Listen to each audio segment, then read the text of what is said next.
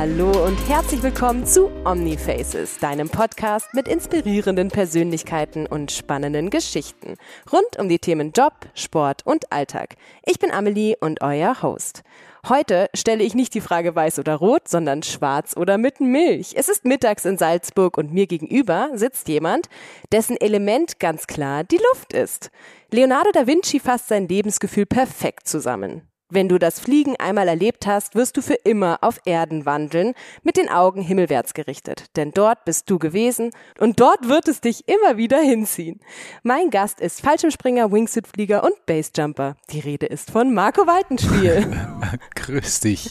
Hi Marco. Servus Amelie. Läufst du wirklich über die Erde und schaust immer in den Himmel? Recht viel, recht viel, ja. ja. Also man ist halt die ganze Zeit am Schauen eigentlich. Also wenn ich jetzt irgendwie mit dem Auto fahre oder irgendwie im Gebirge bin, man schaut halt immer, wo ein Sprung ist oder ob da irgendwo was geht.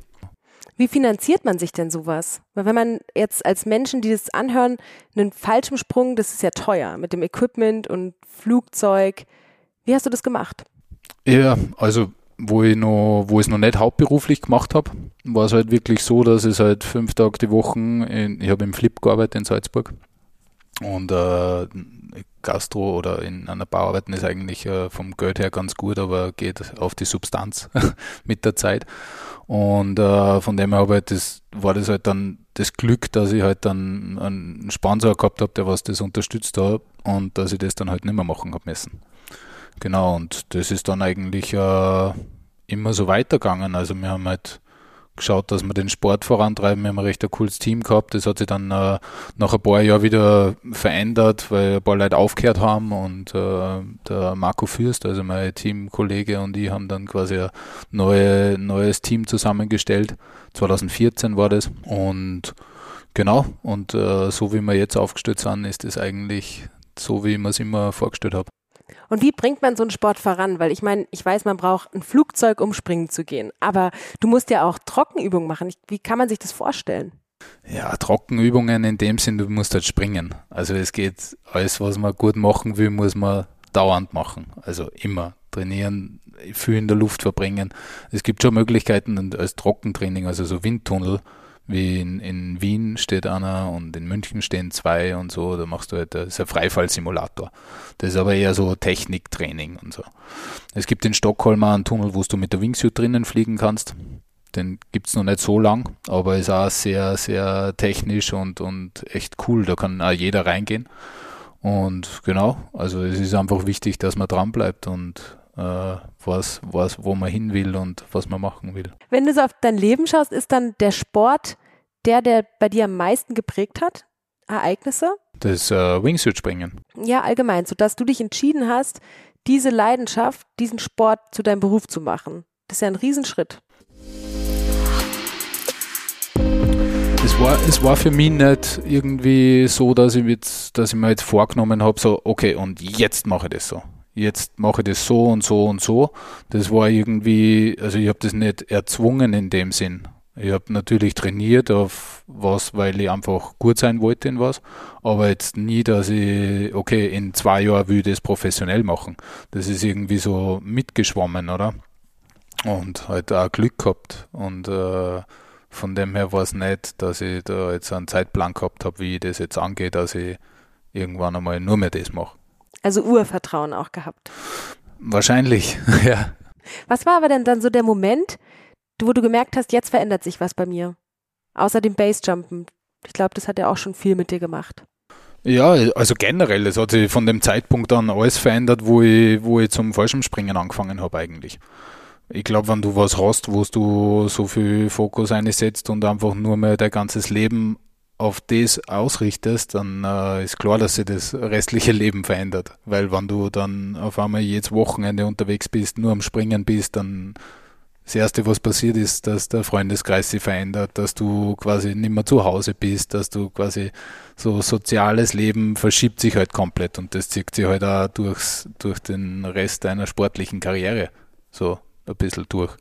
Und von dem her hat sich, es verändert sich ständig alles eigentlich so. Aber in einem guten, guten Ding, also in einer guten Ansichtsweise, weil Veränderung ja generell nichts Schlechtes ist. Ne? Das stimmt. Gab es einen Moment, wo du gemerkt hast, boah, manche Leute können damit gar nicht umgehen, mit diesem, mit dieser Angst oder mit diesem Risiko, das du eingehst, die dann gesagt haben, Marco, ich muss mich von das, dir distanzieren, weil mir das zu sehr zu schaffen macht? Na, das eigentlich nicht. Also das habe ich, das ich nie so erfahren. Es war am Anfang so, wo ich dann quasi in die Richtung Professionalität gegangen bin oder wo ich nur mehr das gemacht habe, hat man ein bisschen so gemerkt, dass von gewissen Seiten irgendwie der Neid und so eingewirkt hat. Aber jetzt so, dass man irgendwer das ausreden wollte oder sie distanziert hat, das hat es nicht gegeben, weil wie ich gesagt habe, das geht ja, das Leben geht ja dann in die Richtung oder der Lifestyle, wie die Leute heutzutage sagen, äh, geht ja dann in die Richtung vom Sport oder es richtet sich ja alles auf das aus. Und man hat halt dann auch viel mehr mit äh, Menschen zu tun, die was halt auch so einen Weg gehen oder sei das jetzt in dem Sport oder in einem anderen Sport.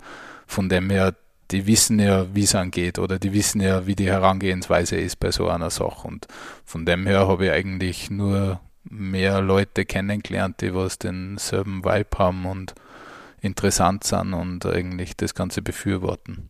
Und deine Eltern haben dich auch immer unterstützt wahrscheinlich, oder? Wenn dein Vater dich am Flugplatz großgezogen hat quasi? Komplett, komplett. Also wo ich zum Beispringen angefangen habe, das habe ich mal äh, nicht kommuniziert. so, äh, da bin ich dann eigentlich vom Kurs äh, nach Hause gekommen und habe der Mama dann quasi das Video gezeigt. Und dem Papa hat es halt voll getaugt und die Mama war halt so, wow, so nah und du es wirklich machen und so. Und, aber die waren immer, sind immer hinter mir gestanden. Die einzige Regel, was es gegeben hat, wo ich äh, falsch gesprungen bin und mein Dad auch noch gesprungen ist, war, die Mama hat äh, gesagt, wir dürfen nicht gemeinsam im Flieger sitzen. Und das war aber egal, ob das jetzt ein Europacup war oder ob das ein, irgendein kleinerer Bewerb war. Die Mom ist zum, zum Veranstalter gegangen, so das passiert nicht. ja, das war das Einzige. Finde ich gut. Hm. Eine hier klare Ansage. Klare Ansage von der Mutti. Bist du aktuell mehr beim Fallschirmspringen oder beim Basejumpen? Was ist denn so momentan auf eurem Programm? Ähm, bei uns ist eigentlich immer alles am Programm. Weil, also Basespringen, ich finde es nicht gut, wenn man jetzt nur das macht. Also Fallschirmspringen ist ein großer Part, dass man Basespringen äh, safe machen kann weil das ist einfach äh, das beste Training dafür, sage ich mal. Wenn du die ganze Zeit in der Materie bist und äh, dann halt quasi aus dem, aus dem Flieger springst und das die ganze Zeit übst und einfach die immer damit beschäftigst, dann kannst du das Risiko am Berg äh, so gut wie es geht minimieren. Ich freue mich schon auf mein Lieblingsspiel, nämlich äh, Wahrheit oder Lüge. Marco hat drei Geschichten mitgebracht und ich lasse mich jetzt mal betröpfeln und finde raus, ob du mich anlügst und wie du mich anlügst. Bitte starte. Und zwar, ich habe irgendwann mit, äh, mit 19, glaube ich, mit 18 zum Tätowieren angefangen oder mit Tätowieren lassen angefangen und war dann eigentlich immer beim gleichen Tattoo-Artist, also bei der Eva Schatz und beim, beim Sebi, bei einem Freund beim Mint Club Tattoo Atelier. Und ich, wenn ich jetzt richtig rechnet habe, ich glaube, ich habe jetzt schon über 25, über 26 Tattoos. Am ganzen Körper. Okay, das kann aber stimmen. Ich kenne dich jetzt auch eigentlich immer nur tätowiert. Hast du ein Lieblingstattoo? Kann man das sagen überhaupt? Nein, das kann man nicht sagen. Nee, gell? An jedem ja, hängt irgendwas die, anderes. Die passen alle. das ist gut. ja, zum Glück. Okay. Noch immer. Mhm. Ja, das ist ja eigentlich auch. Ist 26 viel? Ja, schon eigentlich, ne? Ja, ich glaube, also schon eher. Also es kommt immer auf die Größe drauf an, aber. Du bist halt so Brust, Arme und Bein kenne ich an dir. Genau. Ah, okay, das, das ja. okay, gut. Mhm. mhm. Hey, vielen, vielen Dank fürs Zuhören. Ähm, das war jetzt nur die kurze Version von unserem Podcast und wenn ihr mehr hören wollt, dann müsst ihr nächste Woche nochmal einschalten.